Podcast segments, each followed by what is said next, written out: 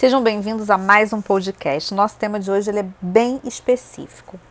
Então ele serve para aqueles que vão fazer a segunda fase do 31º exame da OAB. Caso não seja a sua situação, se você for fazer outro exame ou se você já exerce advocacia criminal, existem vários outros vídeos e podcasts que vão te ajudar muito.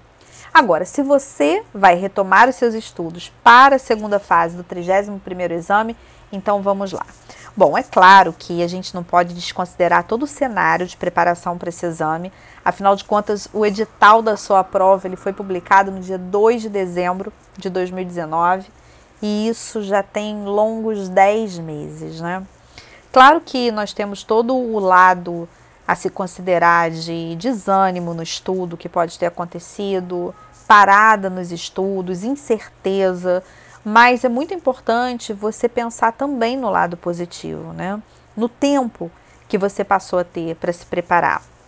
Embora, logicamente, esse momento ele seja estressante e muitas vezes pareça que ele nunca vai passar, que ele nunca vai acabar. Uh, então é normal se você tiver perdido o seu ritmo de estudo, mas agora é hora de você voltar com força total. Porque lembre-se do seguinte: você tem aproximadamente dois meses até o dia da prova. Então, ainda que você tenha desanimado, que você tenha parado, é tempo suficiente para quem, inclusive, ainda não começou a estudar.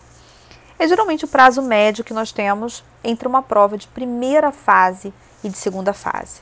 Então, olha, se você ainda não me conhece, meu nome é Cristiane Dupré, eu preparo para o exame da OAB há mais de 15 anos e durante essa jornada eu percebi que tão importante quanto ensinar direito e processo penal é talvez tão ou mais importante a orientação dos candidatos, das candidatas em relação a como se preparar para a prova de segunda fase.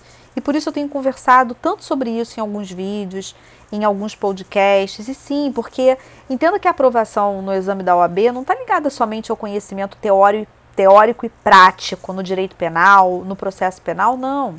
Está ligado também a inúmeros fatores que, que envolvem essa preparação o cuidado com seu equilíbrio emocional, a organização da sua rotina de preparação, a constância do seu estudo, conhecer a banca examinadora e muitas outras coisas que são envolvidas aí durante esse processo.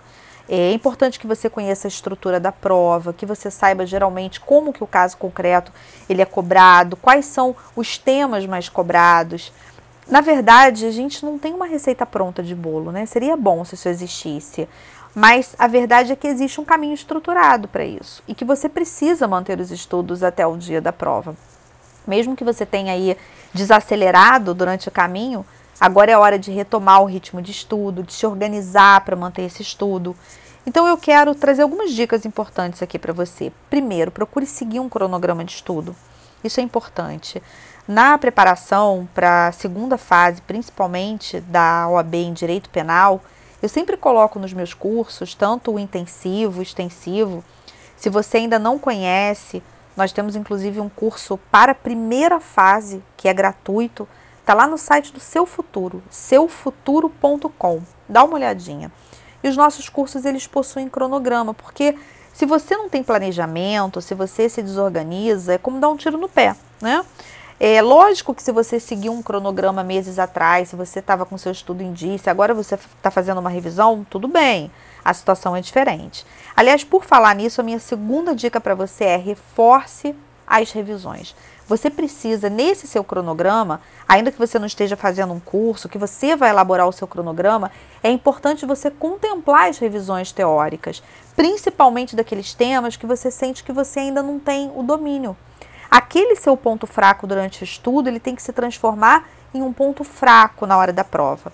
É muito importante, uma terceira dica que eu quero passar para você é o treino para que você saiba identificar a peça de pronto. Isso é muito importante. Se você, na sua preparação, é focado, é direcionado a entender os momentos processuais, e isso é o que a gente faz muito ao longo da preparação na segunda fase, fazer com que o aluno entenda os momentos processuais, a chance de você errar a prova é praticamente zero. A chance de você errar a peça, porque identificando o momento processual, você passa a saber qual é a peça cabível. A quarta dica ela pode parecer um pouco estranha, mas a quarta dica é descanse. Descanse durante o seu período de estudo. Se você está estudando, não fique 4, 5, 6, 10 horas direto estudando. A cada uma hora e meia, duas horas no máximo, procure fazer algumas pausas. Pausas de 10, 15, 20 minutos. Naquele momento de pausa, faça coisas totalmente diferentes. Com isso, você vai recuperar o seu foco, a sua atenção. Isso vai fazer com que você consiga ter um domínio muito maior daquilo que você está estudando e, com certeza, ter uma grande absorção também. Então, essas são dicas importantes para você que vai retomar o seu estudo. Uh, caso você ainda não me siga nas redes sociais, nós temos inclusive vários grupos de WhatsApp, pode ser que você já faça parte. O meu Instagram é arroba professora Cristiane Dupré e lá eu também sempre faço algumas lives com bastante conteúdo que vai te ajudar muito na prova. Foi um prazer estar aqui com você e até o nosso próximo podcast.